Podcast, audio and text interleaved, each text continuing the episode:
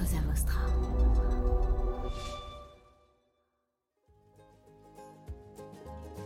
Si tu veux créer une organisation où l'hybride fonctionne, tu ne peux manager que à la confiance.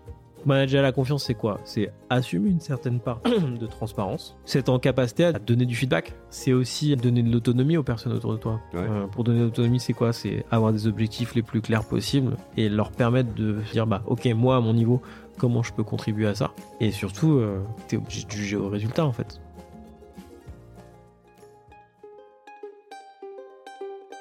Vous connaissez l'adage après la pluie le beau temps? Est-ce que vous croyez que ça peut s'appliquer au monde du travail? Lundi au soleil, c'est pas un bulletin météo, c'est un podcast qui porte haut et fort la voix de celles et ceux qui pensent le travail autrement. Je me présente, je suis Tim Levert, DGA et associé chez Cosa Vostra, une agence conseil en stratégie digitale.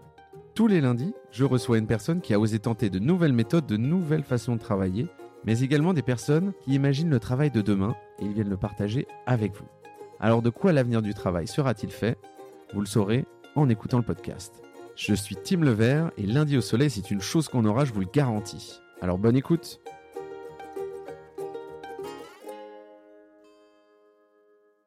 Bienvenue dans le podcast Lundi au soleil, nouvel épisode et nouvel invité. Aujourd'hui, j'ai le plaisir d'accueillir Baptiste Benzet, cofondateur de Team Bakery avec Arnaud Joubet. C'est une entreprise qui fait des box pédagogiques pour aider managers et collaborateurs. On y reviendra dans deux minutes et tu me diras si je l'ai si bien expliqué. Parce que le sujet du jour, c'est le management, les rituels, les outils et bien plus encore. Merci de venir nous voir dans le podcast. Je me réjouis d'avance de notre discussion. Baptiste, comment vas-tu? Bah écoute, ça va très bien, Tim. Merci beaucoup de l'invitation. Euh, je suis ravi de te rejoindre dans cette, euh, ce nouvel épisode. Quand je vois euh, les brillants invités qui sont, qui sont passés avant moi derrière ce micro, j'ai un peu la pression. et je vais essayer de bien répondre. On- Et on a quelques invités en commun. Euh, On en Exactement. parlait juste avant. Je Exactement. pensais à Mathilde Le Cause. Un super épisode à réécouter. Euh, pour l'anecdote, euh, c'est pas la première fois qu'on se rencontre. Moi, tu m'avais épaulé il y a quelques mois euh, sur deux items, euh, si mes souvenirs sont bons, et, et je crois qu'ils le sont. Il y avait l'organisation du calendrier et la disponibilité au sens large. Euh, et, et dedans, il y avait euh, apprendre à dire non. C'était pas de la CNV, mais on n'était on n'était pas loin. Il y avait apprendre à, à être lancé sur des tâches que tu n'avais pas envie de faire ou que tu voulais pas faire. Ouais. Euh, et, et ça, euh, se donner des moments de respiration dans son agenda et des moments de deep work et de craft. Euh, moi, ça m'avait beaucoup servi à l'époque et, et je te le dis, ça me sert encore aujourd'hui. Ah cool, c'est gentil. euh, je prends le feedback. Ouais, ouais, ouais. On est, on est un an plus tard et, et- et franchement, c'est, c'est assez cool. Et, c'est, en fait, j'hésite pas à le, à le partager. Je pense que c'est, euh, ça a été un, un- ouais, un, un- un accélérateur. je dirais pas de bien-être, mais en tout cas, ouais, de, de, de, de souffle. Ouais, voilà, une bonne, un bon gage de respiration dans mon, dans mon quotidien. Cool.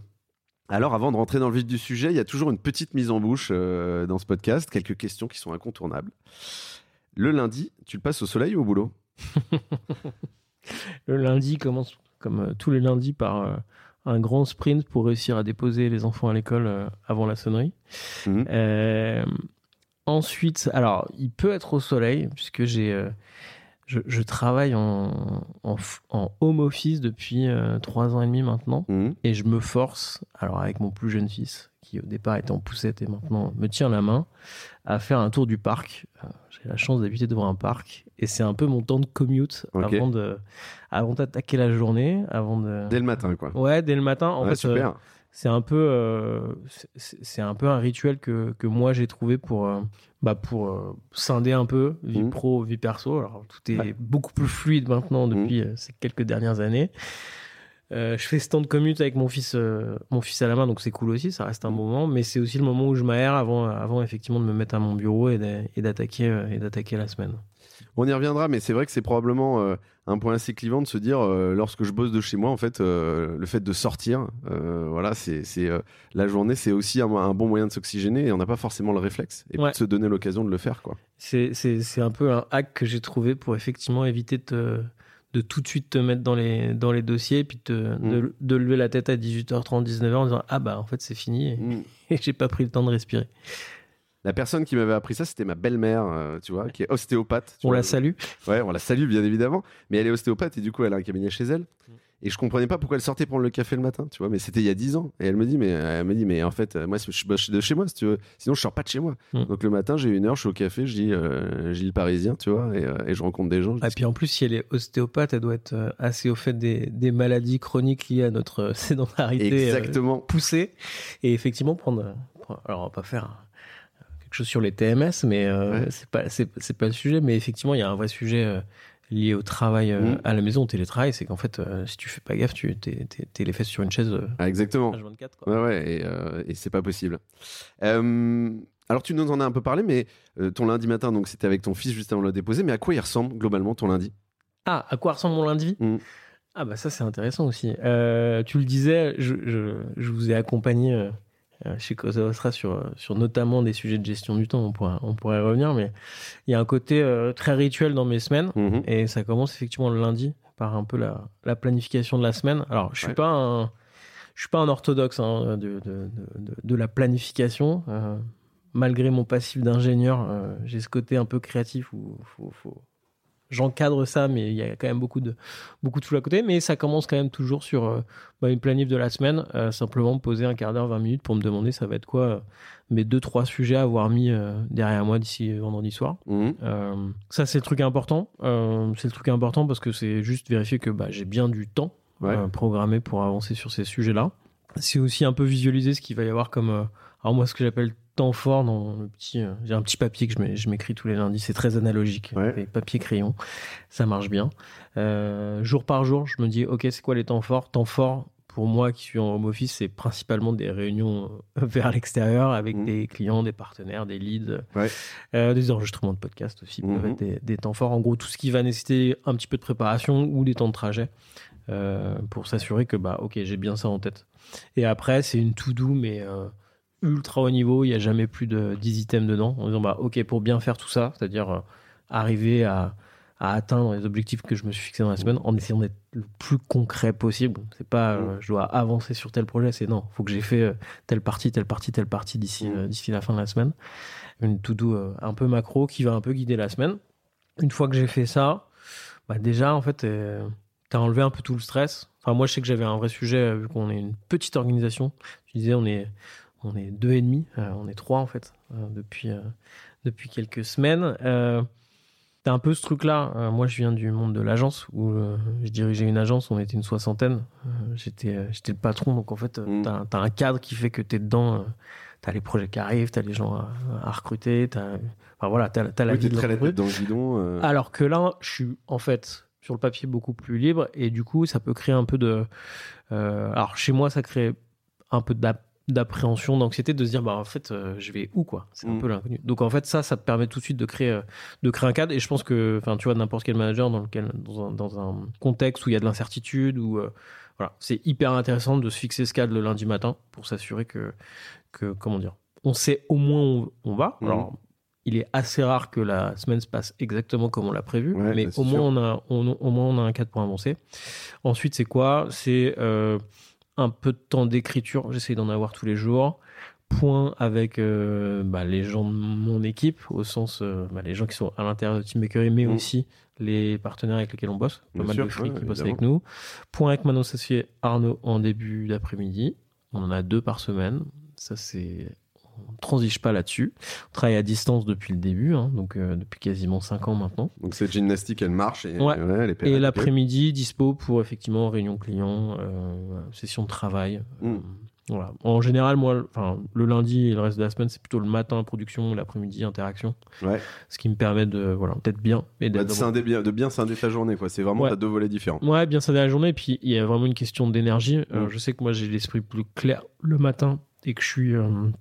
Ouais, je réfléchis plus vite. Et si je suis en prod, si je veux être full focus, je sais que c'est plus, euh, plus pratique le matin. L'après-midi, bon, bah, en fait, euh, je suis mieux en interaction ou en to-do killing. Enfin, j'ai des mails à faire, des trucs à faire, des interactions plus. qui me demandent moins d'énergie. Euh, bon, je les, je les mets plutôt l'après-midi, quoi. Ouais. C'est un bon lundi, ça. Ouais, c'est Un, bon, lundi, bien chargé, mais bien segmenté, bien, bien découpé. Ouais, à, à charger. Alors après, j'ai la chance de, effectivement de maîtriser mon planning et c'est assez rare que je finisse après 18h en réalité. Voilà. Mais bon, encore une fois, je, je fais pas de mon, mon cas une règle générique. C'est juste que voilà. Et, C'est comme ça qu'on s'est organisé avec Arnaud. et je pense que tu, on viendra d'ailleurs sur les rituels que tu as probablement dans ton lundi et dans les autres semaines et ceux que tu es capable de partager à d'autres euh, managers. Euh, je, je- je retourne sur les questions, les incontournables, très rapidement. Tu vois quoi de ta fenêtre? De ma fenêtre, je vois euh, la maison d'en face. Ouais, Je vois un bout de soleil. ouais. Euh, non, j'ai de la C'est chance. déjà bien. Un peu Ouais, de verdure ouais, Pas un du tout peu, un Compliqué. peu de ma fenêtre, ouais, un Ah. petit peu de verdure sur Ouais. le balcon, mais c'est très très light. Euh, non, en revanche, comme je te disais, j'ai la chance d'être vraiment à 20 mètres d'un parc. et à Paris, je mesure la chance que j'ai. Un énorme luxe, ouais. c'est voilà. Dernière question sur cette partie-là. Tu es très bien placé pour le savoir, mais le management, le future work plus largement, ça bouge constamment, quasiment quotidiennement en ce moment. Comment tu t'inspires Auprès de qui? Ouais. Euh, bonne question. Alors, c'est bonne question et sujet d'actualité, parce que j'ai. Je sors d'un mois où j'étais pas mal le couteau entre les dents et il y avait beaucoup de choses à livrer. Mhm. Et la veille est un peu passée au second plan. Et tu vois, depuis cette semaine, je commence à me dire, ok, là, comment tu te replonges dedans? Ouais. Euh, Bon, il y a les choses, j'allais dire simples, qui viennent à toi. Les réseaux sociaux et LinkedIn en premier, je pense que ça, c'est un truc où. Alors, faut faire le tri. hein. Euh, mais effectivement, quand tu as identifié les bons. euh, les bons créateurs de contenu experts, Mhm. euh, c'est intéressant. D'ailleurs, j'invite tout le monde à, à, à unfollow les gens que vous- dont vous ne pouvez plus supporter les, les. Non, mais globalement, a- c'est- Alors déjà, c'est un conseil qu'on n'a jamais donné dans l'Indio Soleil, je trouve ça très cool. Mais c'est dur. Moi, j'ai l'impression que c'est dur de unfollow, ouais. tu vois, parce Alors- qu'il y y, la- y a de la FOMO, quoi, un peu, tu vois, il y a le fear of missing out. Ouais, ouais. putain, je vais peut-être passer à côté d'un truc. d'accord. Je, suis- je, suis- je suis d'accord. Après, tu peux rester connecté à la personne, juste voir moins son, voir son contenu un peu moins souvent. Ouais. Euh, ce travail de curation, il est dur à faire, mais Mhm. je pense qu'il est intéressant, euh, notamment pour effectivement éviter de passer des heures sur cette appli toute la journée. Moi, il y a un truc que je fais de plus en plus, euh, et je pense que tu le fais aussi. Il se trouve que j'ai un podcast qui s'appelle Learning by Doing, Mhm. et quand euh, j'ai envie de creuser un sujet avec quelqu'un que j'aime bien, euh, bah, je l'invite sur le podcast. Voilà. C'est une bonne façon d'apprendre. Ouais, je suis d'accord. Moi, il y a. il Y a T'as intérêt à m'apprendre des trucs, là. Ouais, putain, ça met la pression. J'ai déjà commencé. Ouais, bah, bien sûr. Euh, non, mais effectivement, euh, comment, comment euh, toujours apprendre Après, il y a- il y, a un truc qui est assez évident dans mon métier, c'est que euh, former, animer des webinaires, bosser sur des sujets de transfo avec des gros clients, avec des plus petits clients, bah, c'est le truc qui t'apprend le plus. Ouais. Mhm. Euh, Il y a une partie de notre métier qui, effectivement, j'allais dire, c'est produire du contenu et le délivrer à des managers. Mhm. Il y a une autre partie sur laquelle on, on se renforce de plus en plus depuis deux ans maintenant, c'est comment on distribue ce contenu Mhm. euh, dans les organisations, sachant que on a identifié effectivement un point de ouais, un point d'amélioration assez important qui est de euh, ce qu'on ce qu'on peut qualifier de marketing de la formation si tu veux dans les orgas ou de marketing du changement euh, dans le sens où effectivement il y a énormément d'initiatives et il y a énormément d'initiatives qui n'ont pas un bon ROI Mhm. simplement parce que le, le produit, le programme qui a été conçu est génial, Mm. mais juste on n'a pas pensé à la distribution, comment on l'anime sur le terrain, comment on crée euh, des réseaux d'ambassadeurs, comment on remonte de l'information pour l'améliorer Ouais. un petit peu en continu. Mhm. Et nous, on aime bien travailler là-dessus parce qu'on se l'applique à nous-mêmes, parce qu'on a quelques euh, projets qu'on a créés, comme euh, enfin, par exemple avec Renault, on a aidé euh, 2000 managers chez Renault à passer à l'hybride en deux mois et, et c'est toujours ongoing, donc ça c'est c'est ultra intéressant et, euh, et on est en train d'en faire une des une, une des flèches à notre arc. Ça c'est super intéressant et c'est un des trucs sur lequel euh, bah, en fait t'apprends t'apprends vraiment en faisant quoi. Ouais, c'est au, moment où. Il y a au-delà de l'échange, au-delà Mhm. des rencontres, etc. C'est en fait dans le taf, tout simplement, Mhm. quoi, dans l'émission. euh, Ah bah clairement, euh, depuis 5 ans avec Arnaud, je pense qu'on est en train de se créer le, le, le job qui nous permet d'apprendre. Enfin, Ouais, tu vois, c'est- bien on s'applique à nous-mêmes ce qu'on prodigue, c'est on fait en faisant et Mais, mais je pense que d'ailleurs, moi, je suis assez on apprend en faisant, pardon. Ouais, ouais, mais non, ouais, exactement. Mais je, suis- je suis, je suis assez convaincu que un job où tu où, es en mode euh, sachant et mais t'es en mode apprenant, c'est-à-dire tous les jours tu viens apprendre un nouveau truc où tu te couches un peu moins con, pardon pour l'expression, mais je trouve que c'est ça. C'est une vraie richesse. Alors, Bah, c'est pas l'unique richesse, mais euh, je pense que c'est aujourd'hui un des moteurs principaux. Euh, je vais dire, je vais faire un- une caricature des jeunes générations. Alors, Je sais pas si c'est des jeunes générations, mais on le voit nous quand on accompagne les équipes. Effectivement, les bah, les périodes d'essai n'ont jamais aussi bien porté leur nom. C'est-à-dire Mhm. que les gens essayent. ouais, ça, ouais. Et si ça leur va pas, s'ils n'ont pas la sensation de progresser, d'apprendre, bah, ils vont faire d'autres trucs. Mhm. Donc effectivement, l'apprentissage euh, bah, est vraiment au premier plan aujourd'hui. Au même titre que la rémunération, euh, la capacité à faire du remote, euh, des autres bénéfices que tu peux avoir. Mais voilà, j'ai l'impression, en tout cas nous étant, on est forcément biaisé parce qu'on est dedans toute la journée, mais que c'est un vrai, euh, un vrai facteur différenciant aujourd'hui. Je confirme. Euh, on digresse toujours un peu, mais bon, Oui. euh, ça pas de problème. Je suis Euh, très bavard Du aussi. coup, mais je sais, mais je n'hésiterai pas à te couper, je te l'ai dit. Euh, mais après, c'est passionnant, hein, juste. hein. Euh, Alors moi, tu le sais, le lundi au soleil, c'est un podcast qui est là pour inspirer, pour créer des déclics. Mais j'aime bien toujours faire un, un- un détour, un pas de côté sur le parcours de l'invité. Alors, je vais pas refaire ta vie, ton œuvre. euh, voilà, je dis pas que c'est pas intéressant, mais il y a un truc, moi, euh, euh, qui m'a un peu fait marrer, qui m'a fait tilt. Euh, moi, j'ai reçu Ludovic de Gromard de Chance il y a quelques semaines. Et on se disait que c'était un peu une chimère, tu sais, le banquier qui devient boulanger, tu vois. Enfin, en tout cas, c'est un truc hyper rare. Mais là, moi, je trouve qu'avec toi, on tient quelque chose. Parce Mhm. que euh, comment on passe d'ingé à, entrepre- à entrepreneur, tu vois, euh, et, à, et à conseil en management, tu vois. Ouais. Ah alors, c'est ça. C'est quoi ce virage Ah, Ça c'est. En quelques un- mots. C'est un virage qu'on n'est pas tellement un, mais c'est intéressant de le résumer comme ça. J'ai cru que tu allais me dire, euh, t'es boulanger aujourd'hui Effectivement, la boîte s'appelle.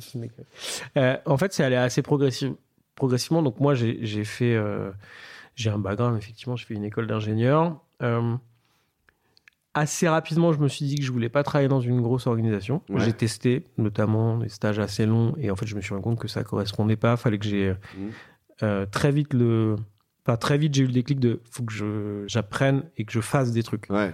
Donc j'ai commencé ma carrière plutôt dans des petites structures dans lesquelles j'étais euh, alors product manager à l'époque c'était pas un terme en vogue mais on va dire chef de produit. Mhm. Je travaillais avec des ingénieurs pour effectivement développer des objets connectés, des plateformes de services, des choses comme ça. Donc c'était souvent des l'expérience que j'ai c'est une petite structure au service d'une grosse. Mhm. Là en l'occurrence on travaillait pour euh, Orange à l'époque sur effectivement au départ euh, un poste de radio Wi-Fi qui Ouais. était assez innovant, un objet connecté qui te, bah, qui te livrait un peu tout l'audio euh, disponible sur Internet, que ce soit des podcasts, que ce soit de la, des playlists, de la radio, enfin vraiment on agrégeait tout. Et en fait, euh, il y a un truc qui est arrivé à ce moment-là, une société californienne qui a sorti un, un téléphone qui est, je sais pas si tu connais, s'appelle l'iPhone, Euh, Ouais. c'est Apple. Petit truc qui monte, ouais. Voilà, un petit truc qui monte très vite. On s'est positionné là-dessus, c'est-à-dire qu'on avait une plateforme de service euh, en back-end qui a agrégé plein de contenus Mhm. audio et on a commencé à, faire des, des applis pour écouter la musique, les podcasts, des choses comme ça. Il n'y avait pas encore d'appli podcast à Mhm. l'époque chez Apple. Bien sûr, non.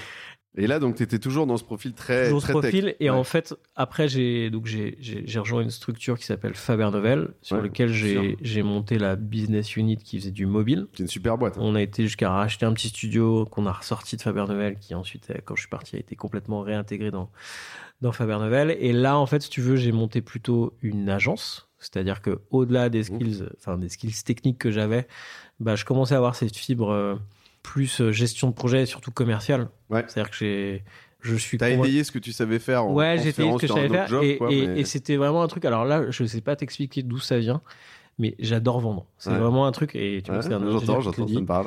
Et, et euh, alors peut-être parce que j'aime bien parler, peut-être que j'aime bien expliquer les choses, euh, mais sur les sujets sur lesquels on était à l'époque où on était dessus, c'était complètement fou. C'est-à-dire que euh, vu que nous on avait commencé à faire des applis mobiles le jour où le SDK d'Apple sort, t'avais un peu euh, le sachant. On avait euh, à l'époque je devais avoir 30 ans je pense, Euh, ouais un peu plus, Euh, mais on était écouté par des patrons du CAC 40, des directeurs de marketing du CAC 40, des choses comme ça. Dans la salle il y avait un ingénieur qui avait 25 ans, ça faisait trois mois qu'il bossait sur sur iOS et sur Android et on l'écoutait comme le Messie. Donc c'était très très rigolo. On a bénéficié de cette aura-là. On a aussi bénéficié du fait que ces environnements évoluent perpétuellement pour Mhm. faire grossir la structure.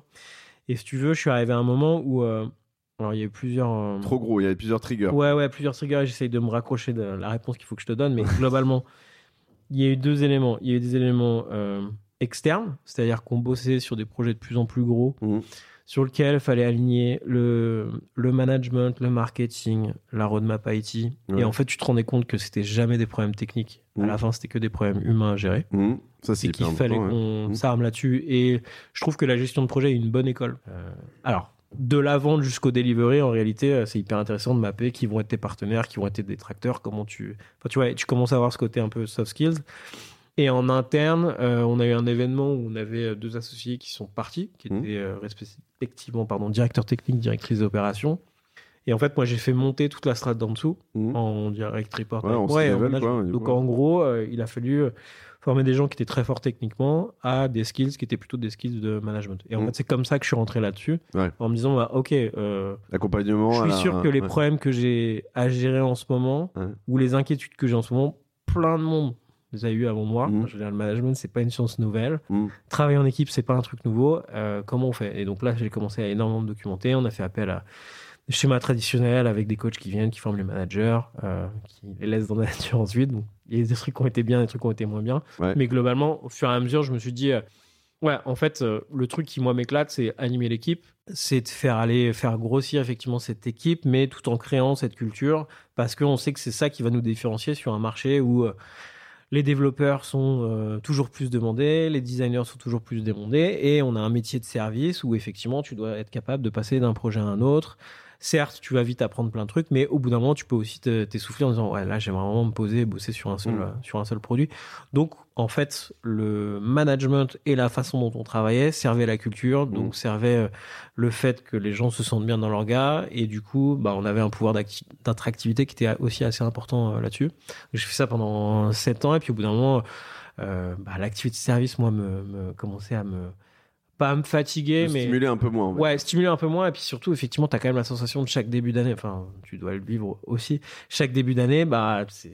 Alors, on a eu de la chance d'avoir des roadmaps pluriannuels avec des clients euh, historiques, mais pas tant que ça. Mhm. Et chaque année, tu dis, OK, bon, là, on commence l'année, faut qu'on, faut qu'on aille euh, chercher tout ce projet-là. T'as pas ce côté, euh, comme dans le produit où t'ajoutes Ouais. des strates au fur et à mesure. Ouais, bien sûr. Donc voilà, Mhm. un peu envie de faire autre chose. Et puis surtout, euh, enfin, je, je, je, je me rends compte aussi, et parce qu'on me l'a dit en réalité, c'est que j'aime beaucoup, moi, le côté euh, artisana- artisanal des choses. Mhm.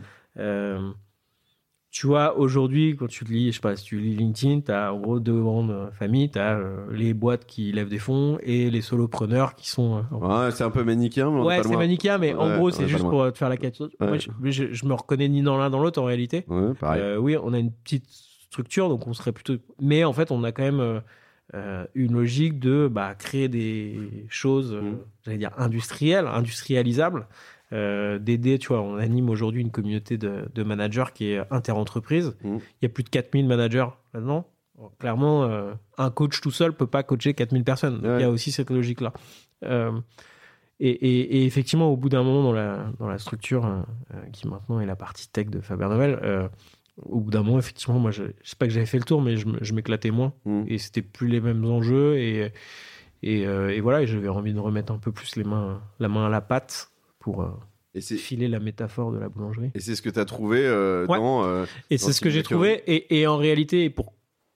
je te fais une réponse ultra longue, mais pour finir, je trouve aussi que les populations ingénieurs techniques, Mhm. Peut-être parce qu'il y a du déficit a priori, ou qu'elles n'ont pas été formées à ça, ou qu'elles n'ont pas cette sensibilité de base, ont pas mal modélisé les choses, ont pas mal de méthodes, Mhm. euh, ont pas mal de questionnements.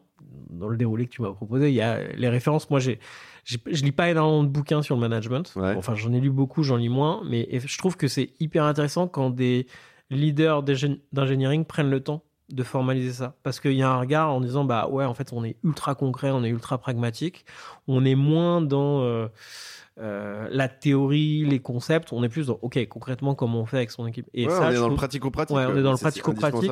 et tu vois, si nous on arrive à redistribuer ce parti pris-là dans le monde euh, plus global que euh, effectivement du management technique, bah, je trouve que c'est intéressant parce que moi ça me parle bien. C'est, enfin, on, on me remplit pas la tête avec des concepts. On, plutôt, on va m'expliquer comment faire euh, concrètement les choses. Et, et voilà. Et pour finir, je pense que c'est ça que nous on apporte, Arnaud et moi en tant qu'ingénieurs Mhm. sur ce secteur-là. En tout cas, c'est sous cet angle-là qu'on se se positionne aujourd'hui et de ce que nous disent nos clients, c'est plutôt euh, plutôt intéressant pour eux. En tout cas, ça peut être complémentaire avec d'autres approches. Et, et- et- ce qui est intéressant en complément dans ton approche, que moi j'aime bien, euh, au-delà du pitch que j'ai fait au, début du, du podcast, l'épisode, c'est que tu as une notion de, de box management. euh, je le fais rapidement et après on passe au, au premier sujet qui est le travail à distance. Et je pense que là-dessus, tu vas avoir un regard assez étonnant. Et, et parce que tu, tu- si tu fais pas que ça, mais il y a des boîtes euh, Ouais. à outils physiques, euh, moi j'ai déjà vu, euh, donc qui sont assez chiadés, qui sont cool. Mais en fait, pourquoi repartir sur des objets physiques Tu vois, alors c'était, ça date de bien avant le confinement, bien Ouais, avant la non, mais crise c'est sanitaire. c'est mais- super intéressant. C'est le premier produit qu'on a créé. Donc, c'est des box à partager avec son équipe. Mm. Quand on dit box, c'est une box physique que tu reçois sur ton bureau, dans lequel tu as une expérience. En gros, on a pensé pour toi un moment d'échange avec ton équipe qui dure 30, 45, Mm. 50 minutes, qui te permettent d'avoir un bon moment. Euh, on, est, on fait en sorte de mettre en place des choses conviviales pour que ce soit un moment sympa. Ce côté pochette surprise est aussi pensé pour avoir l'adhésion immédiate des gens autour de la table. Et ça, je pense que c'est aussi un point important. Bien sûr. Euh, L'idée, c'est effectivement d'expliquer qu'on peut apprendre en faisant un truc sympa avec ses collègues. Et globalement, nous, on a deux grandes catégories de box. On a des box qui sont plutôt sur des thématiques, on va dire, d'efficacité opérationnelle. Comment euh, bien optimiser notre temps quand on est entre collègues, comment se fixer les bons objectifs, comment clarifier nos règles de délégation. Donc des trucs super concrets sur, OK, concrètement, comment on se pose, on cartographie le problème, on prend des décisions ensemble et on sort de la salle en disant, OK, on va travailler sur ce mode-là, le responsable c'est lui, c'est elle, et on se revoit à telle date pour avancer sur ce sujet-là. Et après, tu as d'autres box qui sont plutôt sur, euh, on va dire, des comportements. Donc on peut mettre ça, on peut mettre le, le label soft skills, si tu veux. C'est plutôt de sensibiliser sur des comportements euh, Mhm. à cultiver au sein de l'équipe. Donc ça va être euh, cultiver le feedback, ça va être euh, cultiver la reconnaissance, ça va être euh, euh, comment on gère nos émotions quand on est au travail, Ouais. parce qu'on est des humains Mhm, avant tout. Euh, donc comment on gère ces situations. Et là, c'est plutôt des... Alors ça peut être assimilé, dans certains cas, c'est des jeux de rôle, dans d'autres cas, c'est juste des, bah, un peu des rétrospectives. Mhm. Qu'est-ce qu'on fait bien, qu'est-ce qu'on fait moins bien, comment on peut améliorer les choses.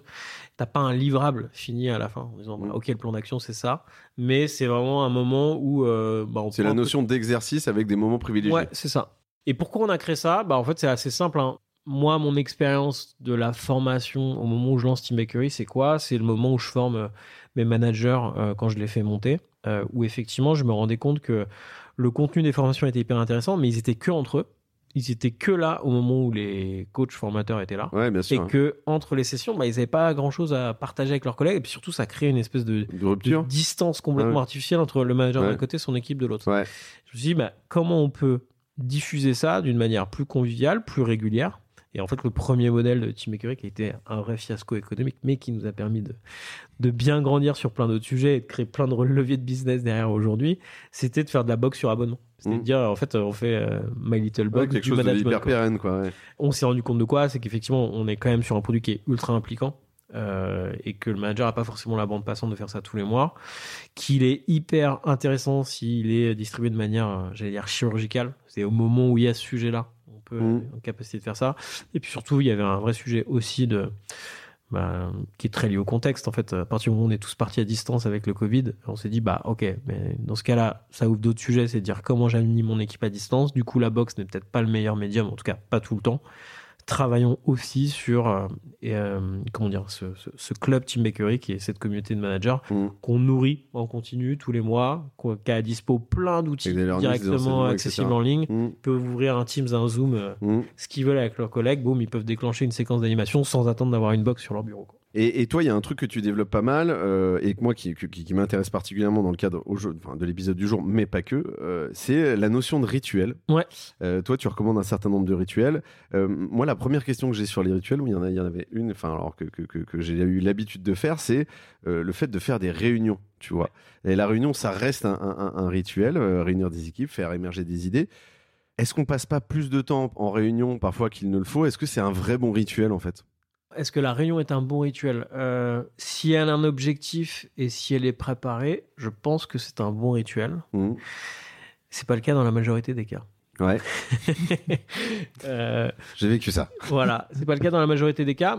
Je reviens juste sur le rituel. Je pense qu'il y a- il y, a un sujet qui est notamment lié au fait qu'on travaille de plus en plus à distance. Mhm. C'est qu'effectivement, tu n'as pas, quand tu travailles à distance avec ton équipe, tu n'as plus le cadre naturel du bureau. C'est-à-dire que tu n'as plus la temporalité de dire on arrive tous à peu près à la même heure, on part tous à peu près à la même heure. Ouais. On sait qu'on va avoir des temps euh, informels. On Mhm. va prendre un café ensemble, on va déjeuner ensemble, on va, Bien sûr. voilà, on va se voir entre deux portes pour. euh, Mhm. Du coup, tu as besoin de recréer ce cadre-là d'une manière ou d'une autre quand Mhm. tu vois moins tes collègues. Ouais. Et l'une des façons de créer ce cadre, il y en a d'autres, c'est effectivement d'avoir euh, bah, des rendez-vous prévus à l'avance dans l'agenda de tout le monde, qui vont être soit effectivement des réunions d'équipe, soit des points en individuel avec tes collègues.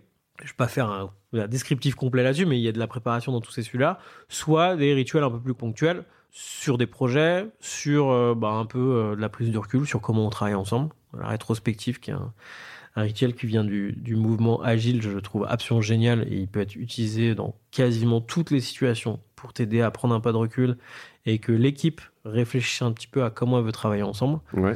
Voilà. C'est un, un des rituels, je pense, qui demande le moins de préparation. Mais globalement, euh, pour te répondre, oui, on fait trop de réunions. Et deux, il y a plein de façons d'éliminer celles qui ne sont pas préparées ou qui n'auraient même pas besoin d'être Mm. des réunions. Ouais. Euh, nous, on a un autre gros sillon qu'on creuse en ce moment qui est euh, comment on développe plus d'asynchrone dans les organisations Mhm. et comment on explique qu'on peut développer du leadership sans forcément voir les gens et avoir les gens sous la main toute la journée. Quoi. On y reviendra sur la synchrone, effectivement. Il y a, il y a plein de. Il y a, bien évidemment euh, de l'humain qui, qui, qui, qui, qui le pousse, mais il y a aussi des outils pour le faire. Euh, Je pense à Asana, bon, qui est, euh, je crois qu'il est en difficulté un peu financière en ce moment. Ils sont en train de dégraisser un peu, mais, mais il y a d'autres. Il y a d'autres outils comme Notion aussi qui sont, qui sont pas mal. Moi, je lisais effectivement un, un, article l'autre jour sur les rituels, effectivement, où alors il y a toujours quelques anglicismes. Il y avait la detox zone, les jardiniers du changement, le voyage du héros. Alors tu vois, je vois que tu fais les gros yeux, mais c'était des trucs que je connaissais pas. Je te rassure tout de suite. Et il y en avait un qui s'appelait la vendange des erreurs. Alors c'est peut-être juste simplement des, tu vois, un peu de branding, on va dire, sur le truc. Euh, et c'est euh, euh, et, un rituel qui, qui est vraiment un moment privilégié où tu viens autoriser la prise de risque et un, et un peu, tu vois, mettre de l'innovation. Et donc concrètement, c'est de se dire, je suis dans un climat de, tu vois, de, un peu de totale transparence. Et, tu parlais d'émotion tout à l'heure, mais c'est je laisse la place à l'émotion là-dedans aussi. Et euh, je suis capable de, euh, c'est un truc très entrepreneur au dé- dans la genèse, mais mais qui est à mon avis diablement intéressant à exploiter. C'est, je suis capable dans un, moment collectif pas de reconnaître mes erreurs, de me dire mais qu'est-ce que j'ai foiré, j'ai un projet qui est pas passé, euh, j'ai eu un fail, etc.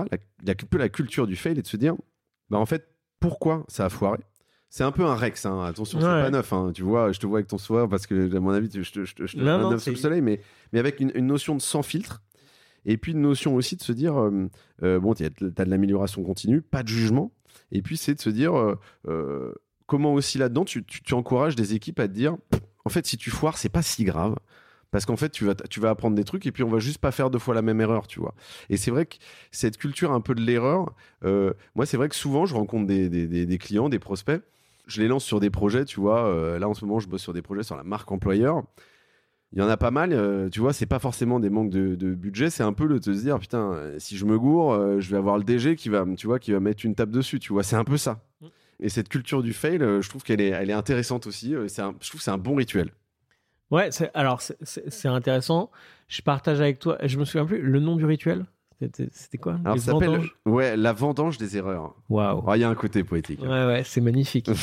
Euh, je laisserai l'auteur euh, expliquer pourquoi la vendange, mais Mm. je trouve le, le principe qui est intéressant, euh, sur lequel je suis aligné, c'est effectivement le fait de partager les erreurs. Et alors, tu peux faire un rituel complet là-dessus si tu veux. Tu peux juste en parler euh, tous les lundis en disant bah voilà les trucs qui sont bien passés, voilà Ouais. les trucs qui sont moins bien passés.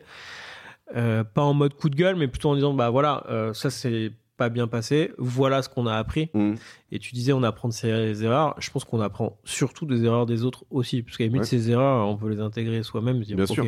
Euh, ce qui est intéressant quand tu bosses en équipe, c'est de te dire, bah, en fait, on a une surface d'action plus large Mm. dans les bonnes choses comme dans les moins bonnes choses. Faut, enfin, c'est aussi ça qui nous nourrit. Ouais. Euh, et effectivement, se dire, bah, là, on a fail et du coup, notre nouvel axe, c'est celui-ci.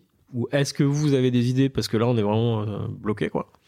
Donc, je partage euh, pas mal euh, là-dessus. Mm. Après, sur ton sujet euh, prise de risque, alors plus innovation, prise de risque, Mm. ah, les deux sont liés. Je pense que ça, ça marche bien effectivement quand Ouais. au niveau local, dans l'équipe, il y a un bon climat de confiance, les Mm. gens sont à l'aise à, à se parler, et puis le manager prend le temps de le faire.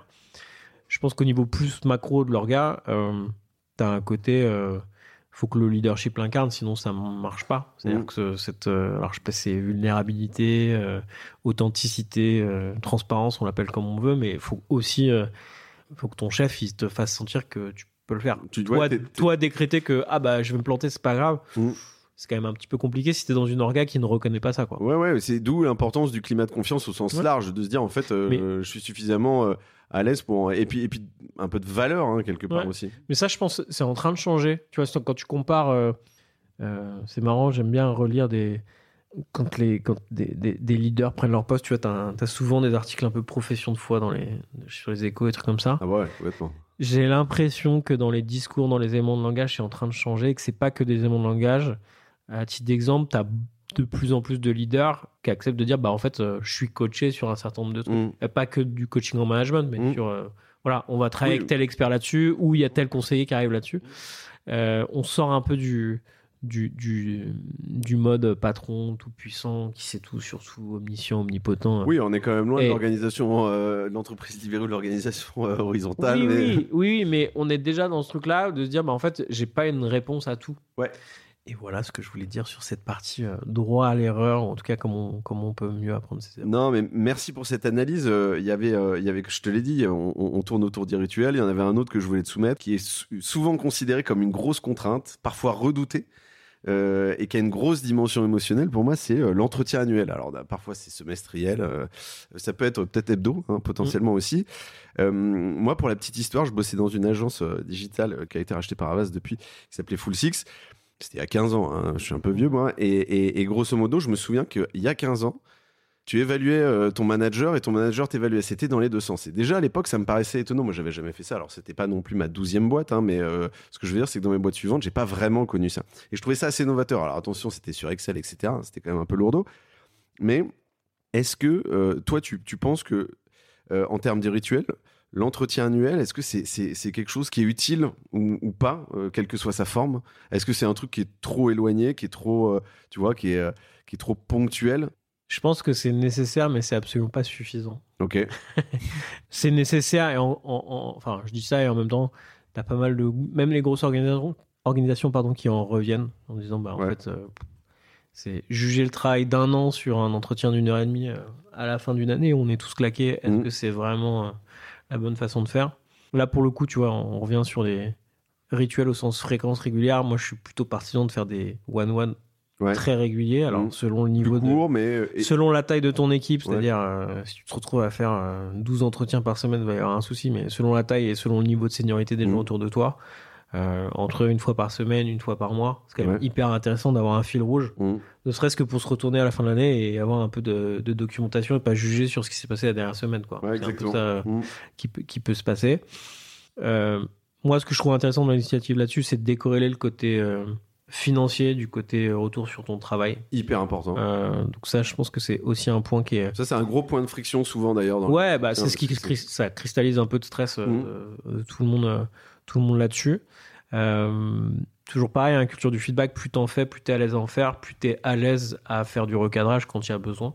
Euh, donc en réalité, euh, ouais, pour te répondre simplement, c'est nécessaire quand l'organisation le veut, mais c'est clairement pas suffisant si tu veux euh, que ça se passe bien dans ton équipe. Si tu veux suivre tes collègues, il faut pas attendre un an Mhm. pour leur faire un retour. quoi. Oui, pour toi, ça doit être quelque chose qui doit être beaucoup plus séquencé, etc. Ouais, je, je, Mm. euh, mais fonction de la taille de l'équipe. Je trouve c'est intéressant et, et, et j'irai plus loin. Toi, tu dis il faut séparer le financier du- un peu du quali. Mm. Et j'ai, presque envie de dire aussi, euh, faut pas hésiter à mettre du, de l'émotion là-dedans un peu. Alors pareil, ça dépend aussi du manager, ça dépend du, collaborateur aussi, mais euh, il y a cette notion un peu de, de, de sans filtre aussi, de mise en confiance qui est importante en fait, de- où tu crées du lien aussi euh, affectif, euh, sans- en, en restant professionnel bien sûr, mais je trouve que c'est un moment aussi euh, privilégié en ce sens-là. Ouais, bah là pour le coup, le plus tu vois les gens, le plus tu vas Mm. les connaître, savoir Ouais. comment ils réagissent aussi. Mm. Tu vois, ça, ça, enfin, je vais pas paraphraser ce que je viens de dire, mais le plus tu les vois, Ouais, ouais. le mieux ça se passe en Mm. général.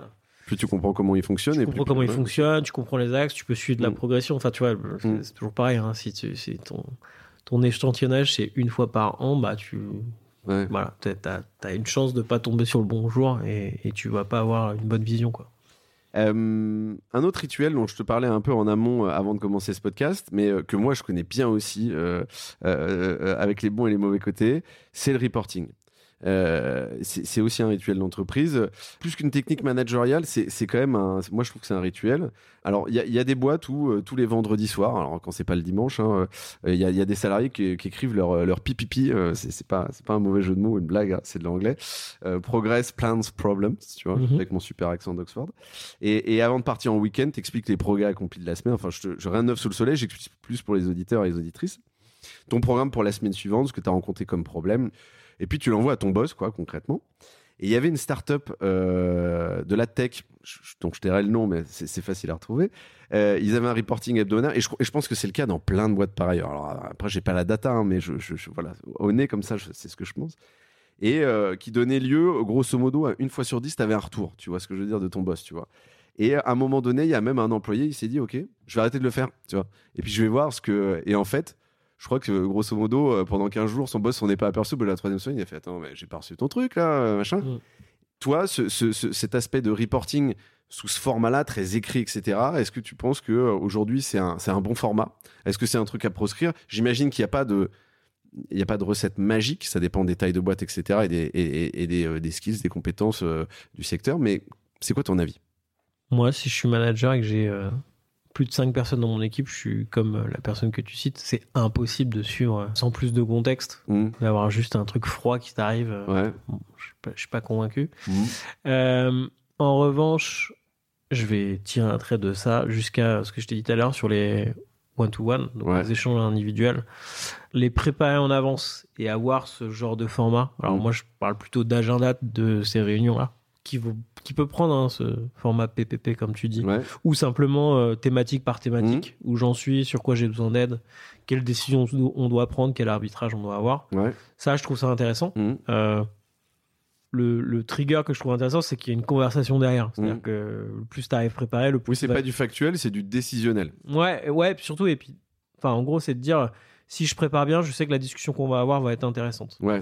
Euh, notamment parce que tu vas pouvoir évacuer tous les sujets supra-opérationnels Mhm. euh, avant la réunion. Tu as besoin de valider, je sais pas, une dépense, tu as besoin de go-no-go pour un truc. Ça va vite. En revanche, t'es bloqué là-dessus. Ok, on en fait le cœur de la discussion qu'on a tous les deux, qui peut durer un quart d'heure, une demi-heure, 45 minutes, euh, toutes les semaines, mais on, on a une vraie discussion là-dessus. Euh, parce que sinon, effectivement, juste envoyer des emails, enfin, des emails, on en reçoit tous trop. Ouais, d'accord, on n'en est pas donc, donc voilà, je, ouais, c'est, il faut rajouter un tout petit peu de chaleur euh, derrière, ce, derrière ce, cet envoi. Mais ce que je trouve intéressant quand même dans ce concept, qu'il soit envoyé ou pas d'ailleurs, c'est prendre un peu de temps euh, à la fin de ta semaine ou le lundi suivant pour dire, ok, ça, ça s'est bien passé, ça s'est pas bien passé. Ouais. C'est un peu euh, ce que je te disais moi quand j'organise mon lundi matin en disant, je planifie ce qui Mhm. va arriver. Alors, on va pas parler parce que tu m'as pas posé la question du vendredi soir, mais vendredi soir, j'ai quand même un tout petit quart d'heure en disant je bâtonne les trucs et je dis ok, là je suis Ça, bien, fait, ça, ou ça faut, que fait, je, ouais. ça faut que je le remette la semaine d'après, Mm. sinon ça. ça bon, moi j'ai pas de manager, euh, enfin, à part Arnaud, mais non, c'est pas mon manager Arnaud. Mm. Mais je suis très accountable pour lui, comme lui est accountable pour, pour moi, donc en fait, euh, ouais, je trouve que c'est quand même intéressant quand il y a la discussion derrière. Ouais, quand tu crées de l'échange. Et puis, il y a un aspect humain, effectivement, euh, que tu soulignais. C'est un Alors, moyen de s'assurer aussi que la personne lise ce que tu fais, et s'il l'a pas lu, bah, tu le reparcours euh, ensemble pour la session. Ça Mm. évite de. Voilà. Non, après, nous, il y a, il y a beaucoup une culture de l'écrit aussi en France, hein, sur le, effectivement, le côté un peu preuve, voilà. Et souvent, l'oral, ça, ça, ça laisse pas trop la place à la preuve, donc c'est un peu bon. Voilà. Ouais, mais un Après, sujet, moi, je suis plutôt très partisan de l'écrit, dans le sens où ça, ça te force à formuler et à synthétiser, à euh, structurer, sujet, à structurer, à faire avancer Mm. ta pensée. Donc là-dessus, il n'y a pas de souci. Après, si c'est écrire pour que la personne ne lise pas, bon, t'as loupé un truc, il y a un truc qui, Ouais, va pas. il y a un truc qui va pas dans la machine. Euh, alors, il y a, tu sais, dans le futur du travail, je l'ai dit un peu plus tôt tout à l'heure, il y a toujours plein de concepts qui sortent, euh, certains totalement fumeux, d'autres qui sont un peu plus profonds. Souvent, c'est en anglais d'ailleurs. Mhm. Euh, Il y a l'onboarding, l'offboarding, euh, outplacement, ce genre de trucs. Et récemment, je tombais, et j'imagine que toi, tu connais ça sur le bout des doigts, qui s'appelle le reboarding, où c'est la deuxième intégration. Nous, on avait tenté euh, quelques trucs à l'époque chez Cosa Vostra. Mm. Est-ce que donc tu vois, c'est en fait, euh, je pars en vacances, euh, tu vois. euh, moi, il y a pas si longtemps, j'étais un mois à l'étranger, etc.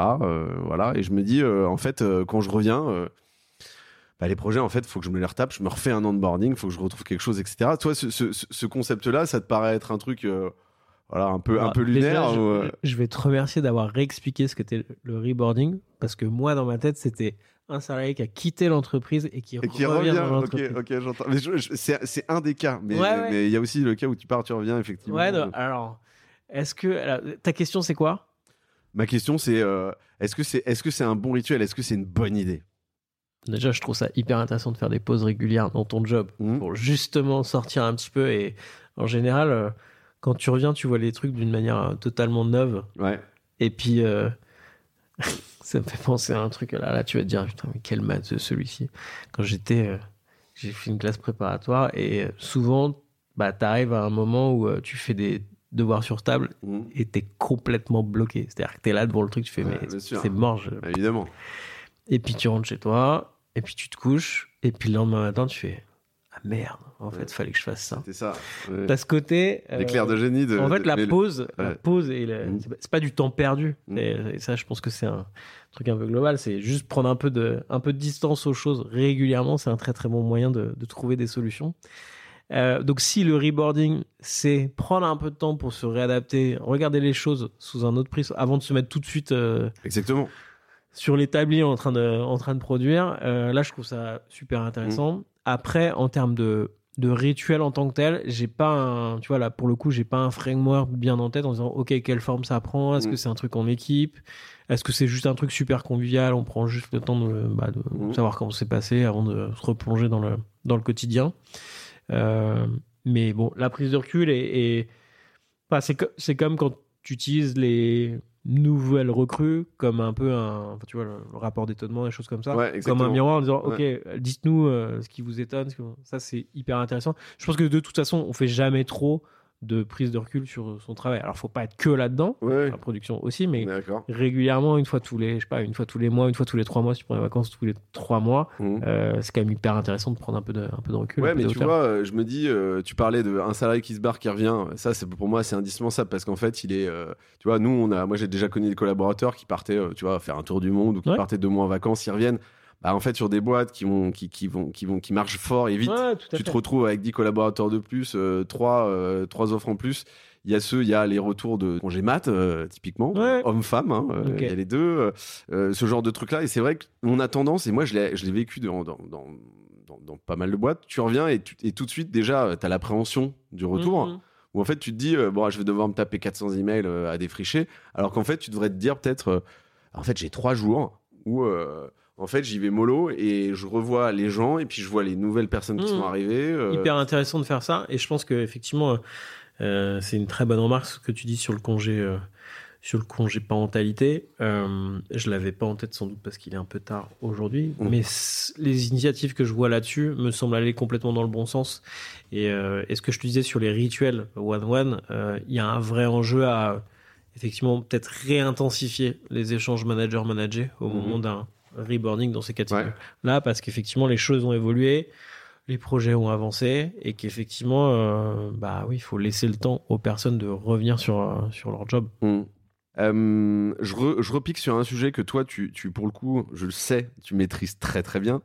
Euh, tu me mets la pression j'ai compris Ouais, ça. toujours un peu, bon, t'inquiète. Euh, enfin, t'as pas l'air non plus angoissé par le sujet. Il y, a, il y a le baromètre en, en- là qui est sorti en novembre de- 2022 euh, par la CSA Research sur l'évolution des modes et des espaces de travail. 75% des salariés qui sont contents de revenir au bureau. Plus qu'un lieu de productivité, c'est un lieu de sociabilité. C'est ce qui se disait, où les salariés viennent pour se retrouver, échanger, partager. Bon, ok, ça on le savait un peu. Toi, ce- ce- cette notion de travail à distance, euh, c'est quelque chose qu'on avait, creusé, euh, creusé effectivement euh, quand j'avais reçu le fondateur de Juliette, qui lui faisait du distanciel full remote depuis 2015. C'est quoi la clé pour maintenir le, le lien dans les équipes à distance, qu'elles soient en télétravail chez elles ou qu'elles soient aussi sur différents sites, Paris, Nantes, Bordeaux, euh, je sais pas.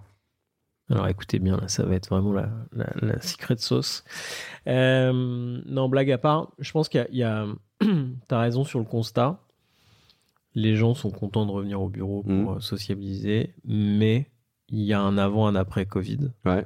c'est-à-dire que la flexibilité que les gens ont gagnée Mhm. et je pense d'une certaine manière aussi la productivité qu'on a pu voir s'accroître dans ces moments qui étaient quand même des moments de stress euh, importants, Complètement. ouais. euh, bah, ça a créé un peu un point de non-retour. C'est-à-dire Mm. que je, je- je suis convaincu, et encore une fois, ce n'est pas applicable à toutes les organisations, mais que le télétravail est là pour durer. Mm. C'est-à-dire que les gens ne voudront pas revenir sur la flexibilité qu'ils ont gagnée. Mhm.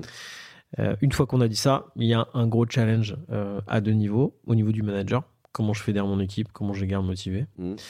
Mm. Euh, Mais comment mes je collaborateurs ont un rôle là-dedans à jouer aussi. Oui, oui. Pour moi, je, vais- dans les je deux vais sens. revenir là-dessus, mais globalement, il y a, y a ça et comment je fais bien avancer les projets Ouais. aussi. Et après, tu as un autre enjeu, alors là, qui est plus au niveau de l'orga, de la marque employeur, du pouvoir d'attractivité aussi, c'est de dire bah, comment, je, comment je fais vivre ma culture. euh. Enfin, tu vois, là, comme interne, les gens à distance, ils lisent pas mes emails, ils viennent plus aux événements. euh, le, le sentiment d'appartenance à une organisation est quand même un truc à, à bien, euh, à bien suivre Mhm. Nous, les solutions, enfin les solutions, en tout cas les angles qu'on a pris là-dessus, c'est plutôt des gens hyper locaux. C'est de dire, en fait, l'orga, faut qu'elle propose des outils, mais c'est aux managers et aux équipes, d'ailleurs, pas que les managers, de se prendre en main sur le sujet. Mm. On a créé des, un cycle d'ateliers à faire avec ton équipe pour justement orchestrer le mode hybride. Mm. Et notamment se poser la question, indépendamment de placer exactement euh, tel jour on fait ça, tel jour on fait ça, mais c'est de dire globalement quel type d'activité on veut faire ensemble sur site et quel type d'activité on peut et on doit pouvoir faire à distance. Mm. Et globalement, effectivement, alors ça va être dit autrement, mais au bureau, tu vas être plutôt en mode interaction. Donc interaction, effectivement, tu retrouves le côté sociabilisation, informel, c'est cool, on voit ses collègues. Ouais. Ok, fair enough. Mais tu as aussi tous les sujets, les phases clés sur les projets, Mhm. les phases de design importants sur des pratiques, des phases où on a besoin de se faire du recadrage, du feedback, projet qui dérape. Là, faut qu'on se voit parce que gérer une engueulade à distance, c'est un peu compliqué. Ouais, c'est Euh, toujours un pour faire simple. Euh, et là, faut qu'on, effectivement, faut qu'on soit clair dès le départ sur ces sujets-là. Et de l'autre côté, faut qu'on ait un système d'organisation, des systèmes de rituels, des systèmes d'animation qui soient complètement résistants à la distance. Mm. Ça veut dire quoi? Ça veut dire que par défaut, je dois pouvoir faire mon point d'équipe, même si on est tous en remote. Mm. Attendre que tout le monde soit dans la même pièce pour faire un point d'équipe, pour moi, c'est une aberration. C'est-à-dire qu'en fait, tu as perdu le rythme, tu as perdu le tempo de ton équipe. Euh, tu te fixes des fausses contraintes en réalité, parce que le point d'équipe, c'est pas un tour de table sur savoir comment vont les gens. C'est en gros ce qui nous fédère, Ouais. où est-ce qu'on veut aller et c'est quoi l'objectif de la semaine pour faire Mm. Très très très très rapide là-dessus. Donc ça, euh, c'est assez évident. On sait aussi que euh, sur des phases par exemple de deep work où les gens ont besoin d'être concentrés sur un sujet, bah, ça va être plus simple quand ils sont à distance chez eux dans un coworking, mais en tout cas au calme, ou en tout cas ils ont plus la main sur les notifications, et une capacité à les mettre en, en mute. Mm. C'est vrai sur des métiers, on va dire, de production, du design, du développement, euh, l'artisanat même, je sais pas, si- où euh, les gens ont besoin d'être concentrés sur euh, leur sujet. Euh, mais effectivement, euh, même des métiers comme euh, alors, le commercial, enfin des gens qui sont vachement plus en interaction, tu as sûr. quand même des moments dans ta semaine où tu as besoin de te poser pour, bah, je sais pas, faire ton reporting sur ton pipe, bosser sur tel propal, où là, tu es complètement focus. Et ça, effectivement, plutôt proposer ces, ces activités-là à distance. Là, je fais des grandes règles, mais en réalité, nous, on crée en fait des frameworks.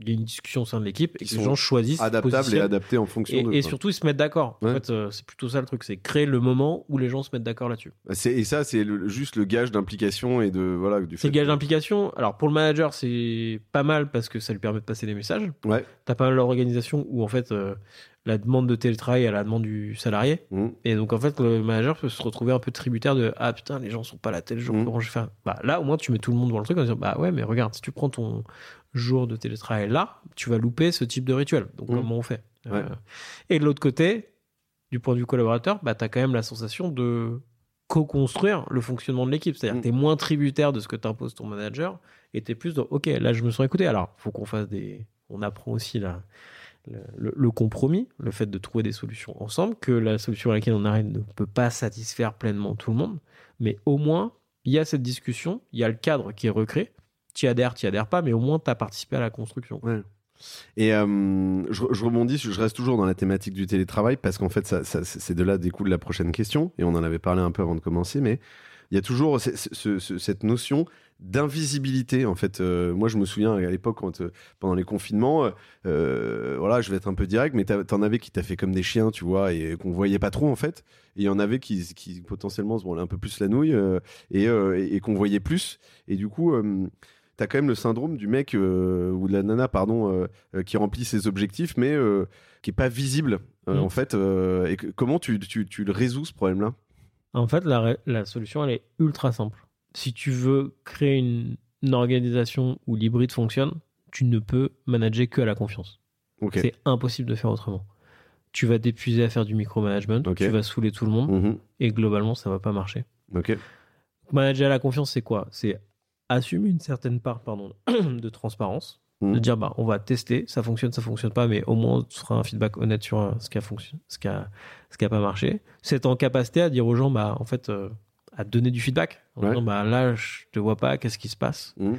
Euh, c'est aussi alors donner de l'autonomie aux personnes autour de toi. Ouais. Euh, pour donner de l'autonomie, c'est quoi? C'est avoir des objectifs les plus clairs possibles et leur permettre de les faire leurs. C'est-à-dire, en gros, dire, bah, OK, moi, à mon niveau, comment je peux contribuer à ça? Mhm. Et surtout, euh, bah, tu es obligé de juger au résultat, en fait. Il n'y a pas 36 000 euh, Ouais, solutions. Tu es obligé de faire confiance aux gens. Mm.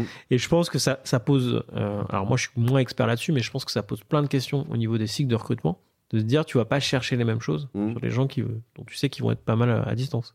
Capacité. Enfin, je sais que les boîtes remote first font hyper gaffe à ça. C'est de dire dans, les, dans le skill set des gens qui recrutent, donc dans les. Alors, je sais pas si c'est compétences ou les appétences plutôt. Des gens qui recrutent, cette capacité à être autonome Ouais. et euh, peut-être euh, la volonté de la personne d'apprendre à mieux communiquer sur ses- ce qu'il est en train de faire, Mhm. c'est un truc qui est primordial, sinon euh, ça ne marche pas quoi.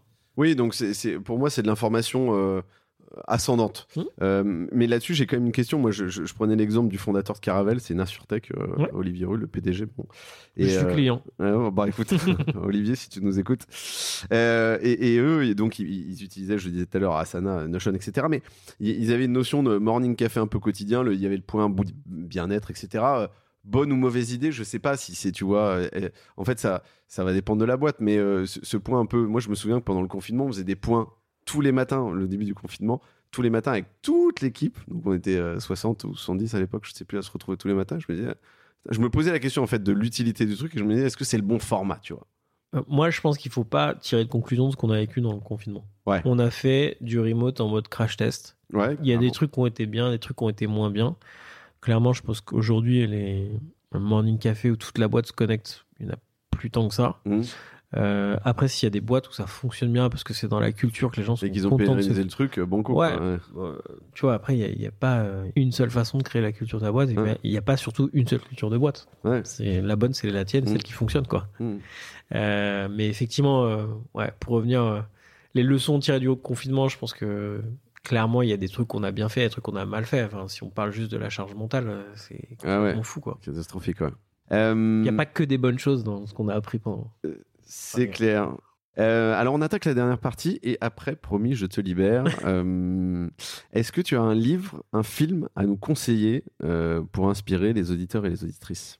Sur nos thématiques, parce que moi j'ai préparé aussi des Ah, livres. tu peux taper plus large. hein. Moi, je, je suis ravi euh, quand ça va Moi, je vais, ailleurs. alors, je, vais- je vais te conseiller déjà un livre sur le management, comme ça c'est fait. Je l'ai dit tout à l'heure, je suis pas le plus gros fan de lecture sur le management. Je trouve que c'est vite, euh, c'est beaucoup de pages pour pas tant de, pas tant de valeur. Mais il y en a un que moi j'aime bien, qui s'appelle The Manager Path, euh, a guide for tech leaders nav- navigating growth and change. Euh, Quelqu'un qui s'appelle Camille Fournier Mhm. qui est une euh, CTO, boîte tech, qui est une française basée, basée à New York, je crois, que j'ai trouvé vachement bien sur un- plein de petits trucs un peu techniques. Mhm. Je le lis avec beaucoup de recul, mais c'est un des trucs, où- un des derniers trucs que j'ai lu, euh, dans lequel j'ai un peu marqué, tiré, j'ai pas mal de, petites, euh, de petites leçons. Après, euh, je sais pas, dans des domaines complètement différents, dans les derniers trucs que j'ai lus, moi j'ai lu un truc qui s'appelle Born to Run, sur euh, euh, à la fois la naissance de l'ultra trail euh, aux US Mhm. et aussi un peu une description d'une d'une tribu enfin d'une tribu d'une ethnie euh, mexicaine euh, qui s'appelle les euh, alors je me souviens Tam, Tama ou Manara Tara ou Manara euh, qui sont des gens qui sont assez éloignés de notre civilisation Ouais. mais qui pourtant euh, ont développé des, des skills de d'ultra runner. euh, Mhm. voilà, c'est dans leur sang. Ils se baladent dans les canyons et ils font, ils font des 100 km par jour sans, sans souci. Et donc, il y a une logique de dépassement de soi. Ouais, et puis il y a ce côté. alors, pff, je vais, je fais gaffe dans les métaphores euh, sportives parce que Ouais, le sport ouais. de haut niveau et ça me semble ultra compliqué de tirer des leçons de vie du sport de haut niveau. C'est quand même un microcosme et c'est très particulier. Ouais, mais c'est un bon miroir de la société quand même. Ouais, moi, moi ce que j'ai. Enfin, oui, ce que, c'est de la course d'endurance et, et, et effectivement, euh, t'as aucun changement en management ou même dans n'importe quelle boîte qui vient du jour au lendemain. Mhm. Ah non, c'est toujours des changements assez au long cours. Très long. Ouais. Il y a ce côté rituel qui effectivement transparaît aussi là- là-dessus. Il y a un, un petit côté. euh, Enfin, c'est des gens qui sont très euh, très timides, Mhm. très patients. J'ai l'impression. Ils Ouais. ont une vie calme, lente. Oui, c'est les introvertis, quoi. Ouais, ils vivent quand même pas. Ils ont un côté social hyper développé, mais Mais marche forcée, euh, quoi, un peu. Aussi. Ouais, je sais pas. En fait, euh, j'ai tr- j'ai trouvé ce, vraiment ce bouquin. euh, j'ai alors si vous courez, euh, je vous invite vraiment à lire parce que c'est vraiment génial. Si vous courez pas, il est quand même ultra intéressant dans dans l'histoire. En fait, c'est très romancé. Il y a un côté un peu euh, documentaire. euh, c'est ultra Mm. ultra intéressant. un film. Écoute, j'ai trois enfants euh, qui sont petits, donc euh, tout ce qui est série, film, je, c'est au compte-goutte, je me souviens de rien. je regarde bah, ça quand non, je suis déjà très Je fatigué. connais ce problème-là. Mais, euh, mais voilà déjà ce que je peux te donner comme, euh, comme conseil. Il y en a un, je ne l'ai pas lu encore, mais je pense qu'il va être très bien, qui s'appelle euh, Engineering Management for the Rest of Us, qui est une, je crois que c'est une VP Engineering chez Google qui a sorti ça. Je viens de l'acheter. Je ne l'ai pas encore parcouru, mais je pense que ça va être très bien. Je, je, je recommande un livre que je n'ai pas lu, je suis désolé, je Non, mais on- mais je pense qu'il il va être bien. On, on- on- tu rev- on en reparlera, t'inquiète, euh, tous les deux, on va, tu, reviens, tu réinterviendras. euh, question, non, mais alors tu nous as conseillé ça, c'était vraiment nul. J'ai prévenu, je l'ai pas lu celui-là. Entre, entre l'enregistrement et la diffusion, t'as peut-être le temps de le lire. on C'est ça. Euh, moi, j'avais effectivement, moi, il y, a- y y ce bouquin euh, qui est, qui est, euh, de Nicolas Kaiserbril, euh, qui est Imposture à temps complet. voilà, ça parle des bullshit jobs. Pourquoi les bullshit jobs Ah envahissent le monde? Ça, je pense que c'est quelque chose qui est assez intéressant à lire. voilà, on, on- on touche du doigt ces, ces notions-là dans cet épisode-là. Il y en a d'autres aussi. Je pense qu'à mon avis, c'est quelque chose qui, qui mérite d'être d'être parcouru. Toute dernière question. Est-ce que tu as une anecdote qui te vient en tête et que tu as envie de partager, un bon, un mauvais souvenir? Ah, J'en ai plein des anecdotes, mais sur quelle euh, tu, tu- tu veux me guider sur des, Sur quelle thématique? thématiques? Ah, j'ai envie de te dire, euh, c'est à toi de choisir, mais idéalement, euh, quelque chose sur lesquels euh, les auditeurs et les auditrices vont se dire Ah, tu vois, ça, ça- ça a déclenché un petit déclic chez moi. Il y en a, pas, il y en a plein, mais il y en a une. En plus, c'est une de tes invitées qui est Mathilde Cause. C'est assez intéressant. Je- Mathilde, c'est notre première cliente. Donc Mathilde, qui est maintenant DRH France de Mazar, qui à l'époque, donc ça fait Et la présidente du LabRH aussi. et la présidente de la BRH. Et à l'époque, elle était en charge de l'innovation RH chez, euh, chez Mazar. Mhm. Il se trouve que Arnaud, mon associé, un ancien de Mazar aussi, donc ils se connaissaient. Et en fait, on est venu la voir au tout début de Team Bakery avec dans notre sac une boîte à chaussures avec euh, des bouts de ficelle, des débuts de, des Ouais. débuts d'atelier, des post-it, des trucs à par- enfin des snacks à partager, du popcorn, enfin bon, un truc qui ressemblait pas à grand chose. Mhm. Il m'a dit bah voilà, nous ce qu'on veut faire c'est euh, My Little Box du management. En gros, une box qui arrive une fois par mois, et ce truc comme ça. Elle ouvre le truc et fait ah ouais, c'est trop bien, faut qu'on teste. Ouais. Et tu vois, et c'est des moments. Alors je pense que elle, euh, elle était, euh, est toujours hyper enthousiaste. Et tu l'as eu sur le podcast. Ouais, complètement. Et euh, je pense que c'est pas rendu compte du trigger que ça a fait chez nous. Ouais. Fait, ah ouais, ok, en fait, donc ça, ça fonctionne. Et après, on a passé, euh, tu vois, très vite, on a passé 10 jours chez Mazar, on a Mm. fait passer euh, toutes les équipes, enfin, testé- pas mal d'équipes, on a et- ouais. on a, et ça nous a vraiment fait, un, fait faire un, un, un bond en avant. Donc ça, c'est une première anecdote. Et puis, il y en a une que Quand moi, on parle de risque, des risk takers un peu aussi. Ouais, ouais, c'est ça. Ça, c'est un truc intéressant. Après, moi, y, il y a un truc qui me, dont je suis hyper fier. euh, c'est le côté artisanal de ce qu'on fait. Mhm. Et de se dire que, euh, alors là, c'est encore confidentiel, mais on travaille sur une box customisée pour un client euh, qui a un gros, un énorme projet de change. Et on parle effectivement de plusieurs milliers de box qui Mhm. vont être disséminées partout dans le monde. Et de se dire, en fait, on conçoit ce truc-là avec le client. Nous, on notre imprimeur, c'est le même depuis 4 ans, ça fait 150 ans qu'il imprime dans la région de Limoges. On a notre cartonneur qui fait euh, les coffrets de faïence euh, et de céramique euh, à Limoges. On a Jocelyne qui est dans l'entrepôt, qui travaille avec nous et qui va, qui est ultra forte et qui est, elle a un iPad maintenant, elle sait faire les, les commandes. Alors on va, sûrement sur cette, ce projet-là venir lui filer un coup de main. Mais globalement, de se dire, bah, en fait, tout ça, ça va partir de Saint-Sulpice-les-Feuilles euh, en Haute-Vienne, ça va aller chez notre client. Et puis, euh, il y a un manager à Singapour, un manager en Australie, un manager au UK, un manager au Canada. Enfin, je dis un, mais c'est des et des milliers Ouais. de managers par- partout dans le monde qui vont avoir cette boîte-là, qui arrive sur leur bureau, et qui vont passer un bon moment avec leur équipe. Euh, et qui surtout, alors pour ceux qui ont commencé à tester, nous ont dit, bah en fait, euh, c'est marrant, on travaille ensemble toute la journée, mais on s'est jamais posé ces questions. Ouais. Merci beaucoup. Mhm. Et, et tu vois, et ça, j'en suis super fier. Mm. Parce que, euh, alors ça, c'est mon côté très ingénieur, c'est on a conçu un produit physique qui est économiquement viable, qui fabriqué, alors je suis pas patriote plus que ça, mais de se dire, bah en fait, c'est fabriqué Ouais, chez nous, c'est ultra simple. ouais. Euh, c'est ultra simple et ça va être disséminé partout dans le monde et on va aider des milliers de personnes avec ce truc-là. Mhm. Et ça, c'est pas une anecdote, mais c'est un des trucs où avec Arnaud, on est euh, super fiers de ce qu'on a créé euh, sur cette. Ouais, il y a- il y a- alors il y a deux choses. Il y a, il y a- il y a le Made in France, moi que j'aime bien ce côté-là. Puis le côté objet, en fait, je trouve que le Mm. fait de, de pouvoir toucher quelque chose, c'est très important aussi. Euh, c'est c'est tangible. Et puis il y a le deuxième, c'est c'est le côté, il y, a- il y a une mission. Et euh, en fait, euh, Ouais, il y a une mission et puis il y a le côté, tu sais, tu lis plein de trucs sur le scale euh, toute la journée euh, Mm. sur LinkedIn. Bah, pff, nous, on est une boîte, on est trois. Mm. Et puis, on arrive à couvrir, je sais pas, y a- on a- je crois qu'on a 25 ou 28% du CAC 40 qui est, ou 30% du CAC 40 qui est client chez nous. Ouais. Alors, c'est des petits volumes, hein, c'est pas que des gros volumes. Mm. Mais voilà, on arrive à aider. dans le club, il y a plus de 4000 euh, managers. On sait faire des trucs qui scale sans lever de l'argent. Mm. Voilà, on fait un truc ultra artisanal, mais dont on est, euh, dont on est super fier. Eh ben, tu peux. Je trouve que c'est inspirant. Je trouve ça très cool. Merci beaucoup. En tout cas, euh, Baptiste, je te dois te dire que c'était très, très cool de te recevoir. Effectivement, t'es loquace, mais je trouve que c'était absolument passionnant. Mais je suis aussi loquace. Merci de m'avoir coupé la parole. Euh, ouais, ouais. Merci beaucoup parce que c'est c'est toujours. euh, alors moi j'ai aussi un podcast. C'est toujours c'est ultra intéressant d'être de l'autre côté. Ouais. Prendre des trucs aussi. Mhm.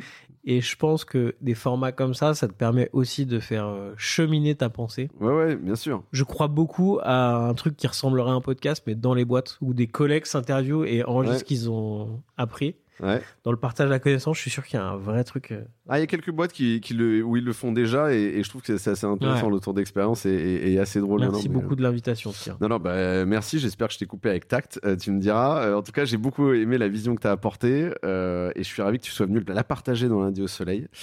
J'espère que ça aura surtout inspiré nos auditrices et nos auditeurs. Merci à toi Merci encore. et je te souhaite une excellente semaine. À toi aussi et à Mhm. lundi. Merci. Lundi au soleil, c'est fini pour cette semaine. Merci d'avoir écouté cet épisode jusqu'à la fin. S'il vous a plu, n'hésitez pas à le partager à une personne qui a passé la journée sous la pluie. Et oui, ça nous arrive à tous.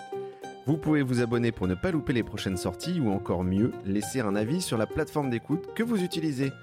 Lundi au soleil, c'est une émission produite par Cosa Vostra, une agence conseil tech et créative. Un grand merci à celles et ceux qui travaillent avec moi, de près ou de loin, pour rendre ce podcast possible. Et nous, on se retrouve lundi prochain. Ciao, bonne semaine